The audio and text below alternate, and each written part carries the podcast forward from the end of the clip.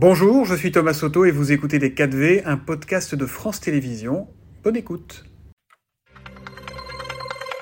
En effet, bonjour Marc Ferracci. Bonjour. Député des Français de l'étranger, comme le disait Maya, une des voix qui compte au sein du groupe Renaissance à l'Assemblée nationale.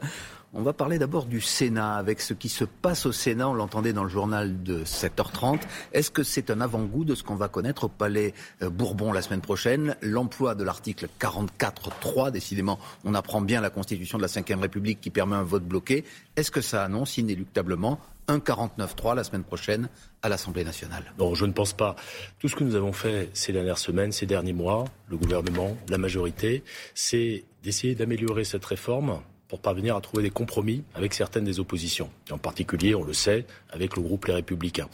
Euh, si nous réussissons, nous réussissons à trouver ces compromis, eh bien, nous réussirons à faire voter cette réforme sans utiliser l'article 49.3. Vous êtes optimiste Écoutez, je veux l'être. Je veux l'être parce que je pense que la réforme a évolué, beaucoup évolué depuis le projet initial du président de la République. Je veux quand même rappeler que ce projet initial prévoyait de porter à 65 ans l'âge légal, que désormais c'est 64 ans, que le projet initial prévoyait par exemple d'appliquer la pension minimale aux nouveaux retraités. Désormais, ce sera les retraités actuels également.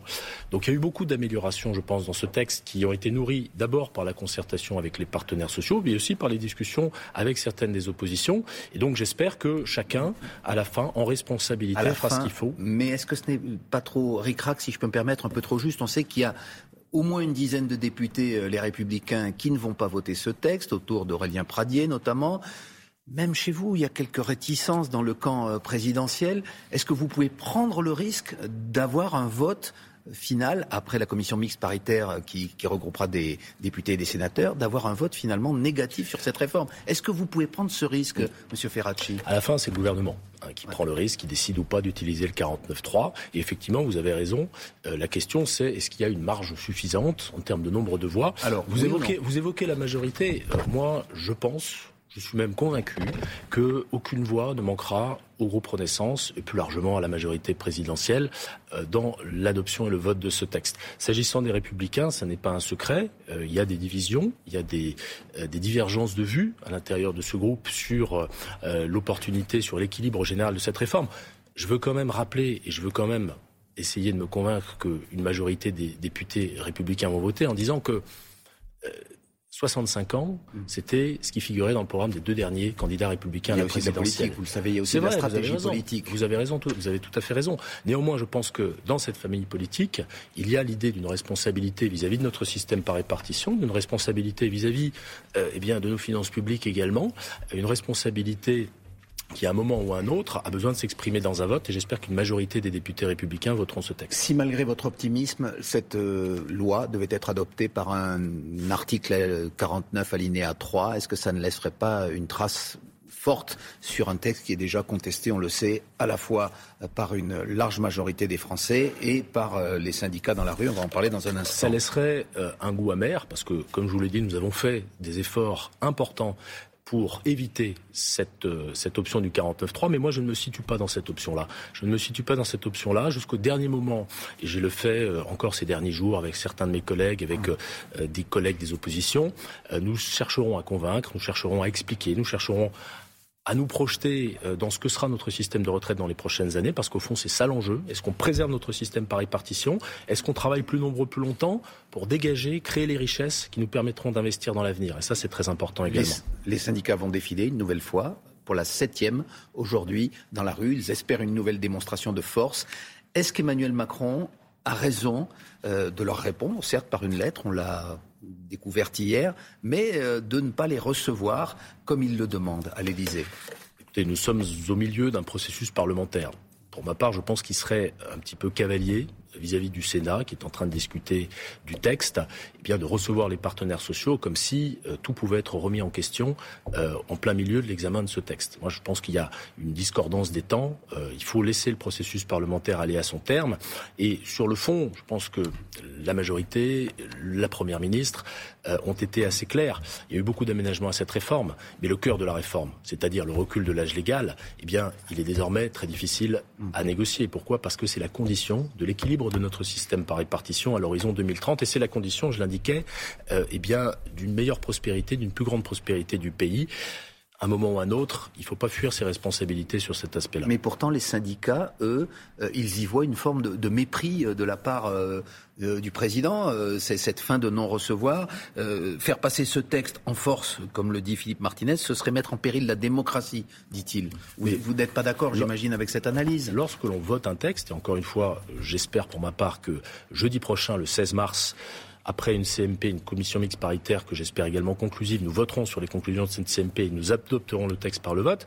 À partir du moment où vous votez un texte, vous ne passez pas en force. Vous ne passez pas en force. Et il n'y a pas de mépris. Il a pas de... absolument pas. Et très sincèrement, euh, sans, euh, euh, il faut être aussi lucide sur le fait qu'il y a parfois euh, eh bien des postures un petit peu surprenantes. Vous évoquez Philippe Martinez. Je note que la CGT, au début de ce processus, ne souhaitait pas participer aux réunions autour de la discussion et de la concertation sur la réforme. Désormais, ils veulent être reçus, c'est de bonne guerre, mais à un moment ou à un autre, je pense qu'il faut que le jeu parlementaire aille à son terme et que nous nous donnions tous les moyens de voter ce texte. Marc Ferracci, quand on n'entend pas la colère des syndicats, on favorise le populisme et sans doute le populisme d'extrême droite. Vous savez qui a dit cette phrase? Je crois. Oui, c'est votre propre père, pardon, Pierre Ferracci, qui est euh, président du groupe euh, Alpha, qui est un grand connaisseur des relations sociales. Pas de querelle familiale, j'imagine, mais est-ce que vous n'êtes pas d'accord sur le fond avec lui, sur le fait qu'aujourd'hui, l'un des grands bénéficiaires de cette euh, contestation sociale, on le dit, c'est le Rassemblement national pour lequel vote déjà une majorité d'ouvriers et, d'employés dans ce pays, nous qui sont opposés à la retraite. Nous sommes d'accord sur le fait qu'il y a un risque, un risque, un risque que l'extrême droite parvienne au pouvoir dans notre pays.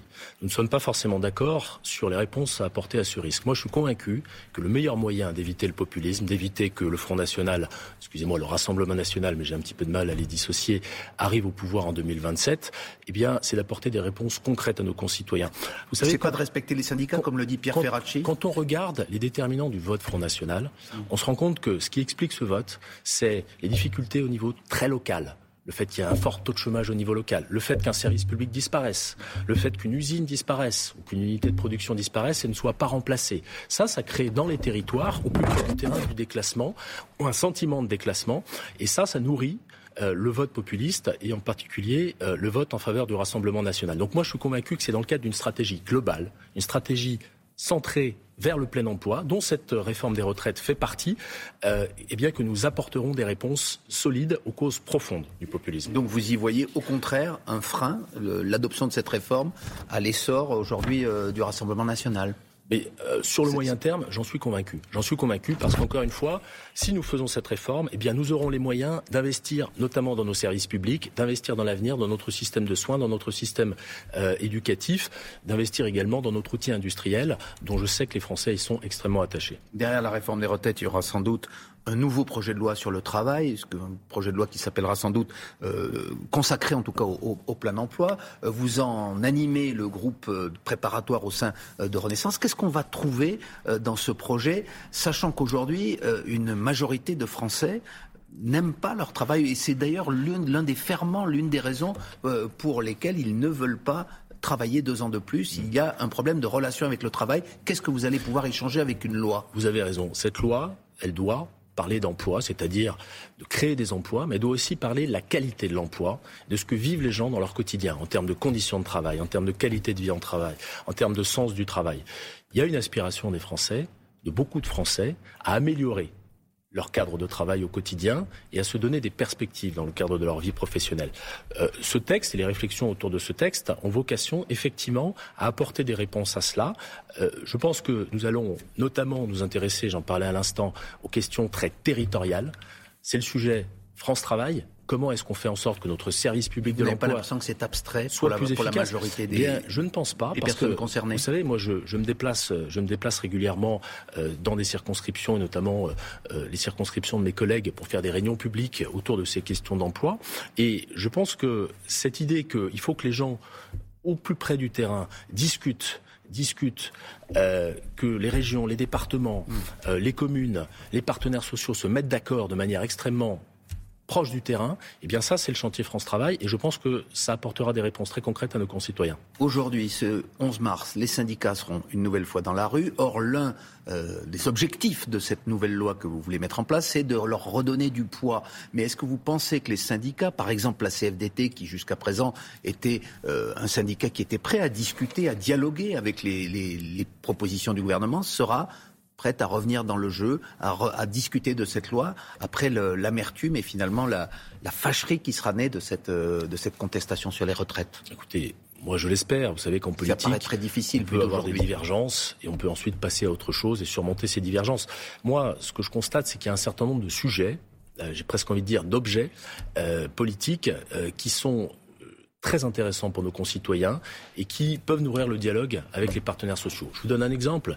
Il y a dans le programme du président de la République un projet qui est celui du compte épargne-temps universel. Donner à tous les salariés la possibilité d'épargner du temps au début de leur carrière, par exemple, et l'utiliser ensuite pour partir à la retraite plus tôt, pour se former en milieu de carrière. Et les syndicats reviendront en discuter après avoir. Écoutez, je l'espère. Euh, c'est une proposition, puisque vous évoquez Laurent Berger, c'est une proposition qui est une proposition de longue date de la CFDT. Donc j'espère que, euh, eh bien, cette organisation, mais les autres également, eh bien, auront à, auront à cœur de discuter de ces objets, de discuter de droits nouveaux pour les salariés et de parler justement d'émancipation par le travail parce que c'est le cœur de notre projet. Nous souhaitons également avancer là-dessus. Ce projet sur le plein emploi, sur le plein emploi, c'est moins de 5% de la population au chômage. Aujourd'hui, on est à 7%. On est encore loin de cet objectif. Vous le pensez réalisable à la fin du quinquennat, malgré euh, les crises que l'on traverse?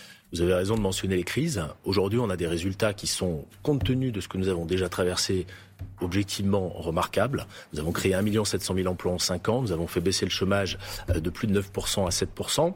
Néanmoins, vous avez raison de le dire, gagner encore deux points de chômage, deux ou trois points de chômage, ce sera dur parce que nous sommes aujourd'hui face à des gens de moins en moins employables. Quand le chômage est faible, eh bien, ceux qui sont au chômage sont des gens qui ont des difficultés lourdes, des freins pour retrouver un emploi. Et c'est la raison pour laquelle nous devons mettre plus de moyens. C'est la raison pour laquelle ce projet de loi est important. Et pour ma part, je pense que cet objectif est atteignable. sans doute nous en parler dans les prochaines semaines et prochains mois. Merci Marc Ferracci. Merci à vous.